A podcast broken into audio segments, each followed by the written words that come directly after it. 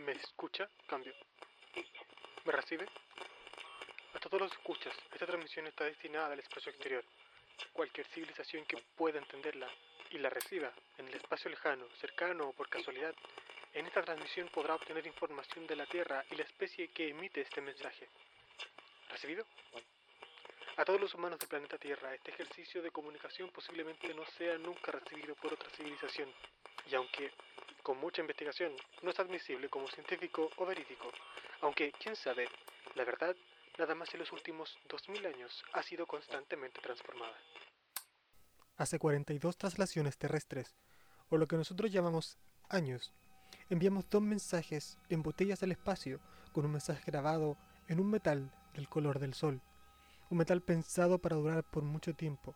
En el espacio, le llamamos oro y se puede identificar por tener 79 electrones en sus átomos. Un mensaje diseñado para durar mil millones de años. La misión ha estado cambiando porque nos permitimos, gracias a nuestra tecnología, el trabajo de varias generaciones, pero cuando ya ninguno de sus sistemas electrónicos o mecánicos funcione, será solo una chatarra portadora de un mensaje imperecedero por si alguna vez alguna civilización lo recibiera, pudiera reconocerlo e interpretarlo, podría de alguna forma iniciar un contacto directo con los humanos de la Tierra, o al menos saber que ahí, en algún punto hubo una especie que ambicionó con ser conocida por otra civilización. Una vez encuentren este mensaje, considérense afortunados. Encontraron un pequeño elemento en un universo infinito. Tuvieron la suerte de estar en el espacio correcto, en el tiempo correcto. ¿Cuántas posibilidades existen? El paso siguiente es llegar a la Tierra. ¿Pero dónde estamos? Pues no muy lejos. Ya estás en lo que nosotros llamamos el supercúmulo de Virgo. En él, cerca del centro, encontrarás nuestro grupo local, que se mueve en dirección al grupo local de Virgo. Este es el que más luz emite. En el grupo local, el nuestro, está la galaxia Andrómeda, que es la que más brilla y se encuentra en curso de colisión con la Vía Láctea. Una espiral. Un nuestro vecindario. Algún tiempo atrás, alrededor de dos mil años. Un momento fugaz nada más. Los humanos creíamos en dioses. Una colección de ellos y sus nombres y características dependieron en gran medida de la ubicación de estos pueblos, en la tierra. Todos ellos les daban razones a lo que nuestros antepasados no entendían, y una de ellas era el cielo y una blanquecina línea de estrellas y gas cósmico similar a la leche que está en el cielo. Era la hija del tiempo, la diosa madre, junto a Atenea, la diosa de la civilización, dando un largo paseo por los campos, cuando en su camino encontraron un bebé, un pequeño protagonista de otras historias míticas. Atenea convenció a Hera que lo amamantara, pero el niño, el niño chupó la leche con tanta fuerza que le causó daño a la diosa, y ésta lo arrancó rápidamente de su pecho, mientras la leche siguió fluyendo de su seno, surcando el cielo hasta formar en él la Vía Láctea. El niño, por su parte, vivió toda su vida enfrentándose a los desafíos de Hera, pues resulta que era hijo de su esposo, del dios del trueno, con una humana. Luego de eso, no hay registros hasta hace 411 años, cuando Galileo Galilei dejó un registro que en esta mancha blanquecina en el cielo nocturno es un conjunto de estrellas y otros elementos, visto con lo que para hoy es un rudimentario telescopio. Pero la forma de nuestra galaxia y su real tamaño no lo pudimos comprender sino solo hasta 300 años después de eso gracias al astrónomo Edwin Hubble, quien además pudo ayudarnos a identificar que el espacio es más grande aún de lo que pudimos imaginar entonces. Entre lo que entendemos hoy nuestra ubicación, desde nuestra perspectiva solo podemos ver un cúmulo distante de estrellas, un solo brazo de nuestra galaxia. Esto puede ayudar a identificar nuestra ubicación en ella nuestro planeta gira unas 225 a 250 millones de veces para que nuestro sistema solar complete una órbita alrededor de la galaxia. A este brazo en el que estamos ubicados le llamamos el brazo de Orión. Es nuestro exclusivo grupo de estrellas que contempla 16,3 años luz de distancia desde nuestro Sol. Con las indicaciones que detallaré un poco más adelante en este espacio, este es el espacio en que seguramente encontraron nuestro mensaje, grabado en una placa de oro junto al disco gramófono en este grupo de 63 estrellas solitarias está nuestro sistema solar que contempla 8 planetas y un cinturón de asteroides intermedio. El tercer planeta desde el Sol, ese punto azul, esa es nuestra isla. O la fue. Este pequeño planeta rocoso con una pequeña roca blanca en órbita que se aleja lentamente mientras baila una danza cósmica con la Tierra, ilumina nuestras noches, agita nuestra corteza líquida y nos ayuda a tener periodos de clima estables, lo que llamamos estaciones. Ah, a la luna le dimos un rol femenino porque nuestra especie es diurna y la luna nos acoge y nos arropa para dormir. Fue nuestra forma primitiva de leer el tiempo más allá del día y la noche, nos permitió saber cuándo vendrían los días fríos y los días cálidos. Cuando los humanos estábamos separados de las masas de agua en nuestro planeta, la gente en el cono sur lo llamaba mamaquilla, y los pueblos que habitaban en la costa la consideraban la deidad más importante, puesto que ella indicaba la altura y la agresividad de las mareas, y de ellas dependía la alimentación de los ancestros. Otros la consideraban igual de importante que el sol, creyendo que su relación era incluso de esposos de un amor que dio forma a la vida en este planeta.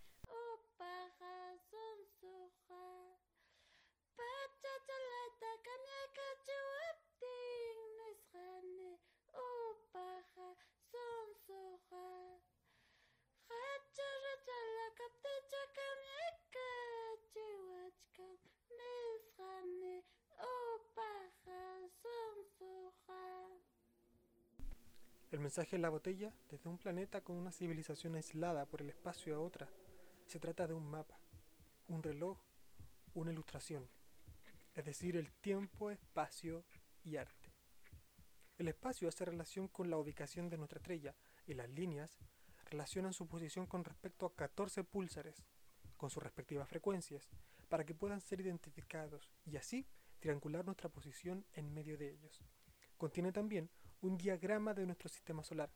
Como dije antes, nuestro planeta es el tercero desde el Sol. El tiempo lo representa un diagrama del átomo de hidrógeno, que es el elemento más común en el universo. Al oscilar, emite una onda de radio con una frecuencia estable, que usamos para contar el tiempo que ha transcurrido de un instante a otro. Y el arte, la representación de una idea, la silueta de un hombre y una mujer, dibujados de manera simple, pero bastante explicativa de lo que los humanos somos visualmente vistos frente al espectro completo de la luz. Está ahí para enseñar cómo somos o cómo éramos los humanos al enviar este mensaje. Como mencioné, también lleva un disco gramófono con saludos de paz y buenaventura en 55 idiomas y dialectos, sonidos de la tierra, animales y del espacio que hemos podido escuchar, incluso también una colección muy exclusiva de música de todos los continentes un grupo de 116 fotografías y las ondas cerebrales de Anne Julian, que en el epílogo de su libro Miles de Millones dice lo siguiente. Dos días después de aquella llamada telefónica que cambió nuestras vidas, fui al laboratorio del hospital de Bellevue en Nueva York y me conectaron a un ordenador que convertía en sonido todos los datos de mi cerebro y de mi corazón. Durante una hora había repasado la información que deseaba transmitir Empecé pensando en la historia de la Tierra y de la vida que alberga. Del mejor modo que pude, intenté reflexionar sobre la historia de las ideas y de la organización social humana. Pensé en la situación en que se encontraba nuestra civilización y la violencia y la pobreza que convierten de este planeta en un infierno para tantos de sus habitantes. Hacia el final, me permití una manifestación personal sobre lo que significaba enamorarse. Voyager 1 y Voyager 2 fueron lanzadas con un mes de diferencia a finales de verano de 1977. Tras varias alarmas de imprevistos, llegaron con éxito al sistema de Júpiter con meses de diferencia. Allí trabajaron brillantemente captando los primeros planos de Júpiter y sus cuatro grandes y misteriosas lunas. Io, la más recóndita de las cuatro, Europa, alejándonos de Júpiter Ganímedes y la más alejada, Calixto. En una misión que costó un centavo de dólar por cada humano en el planeta Tierra. El paso de Voyager por Júpiter lo aceleró hacia el encuentro con el planeta Saturno. La gravedad de Saturno lo empujaría hasta Urano. Y en este juego de billar cósmico, luego de Urano, caerá hasta Neptuno dejando el sistema solar, convirtiéndose en la nave interestelar destinada a deambular para siempre por el gran océano de las estrellas. Y por si el Voyager, en algún momento del futuro lejano, encontrar a seres vivos de alguna otra civilización en el espacio lleva un mensaje. Un fonógrafo dorado, delicado, con instrucciones de uso y en los registros hay muestras de fotos, sonidos y saludos y una hora y media de exquisita música, los grandes éxitos de la Tierra, un regalo a través del océano cósmico de una civilización isleña a otra. El registro tiene también un pequeño saludo en inglés escrito a mano que dice a los compositores de música de todos los mundos, todos los tiempos. Carl Sagan. Desde el universo observable, supercúmulo de Virgo, la Vía Láctea, el grupo local, sistema solar, la Tierra. Cambio fuera.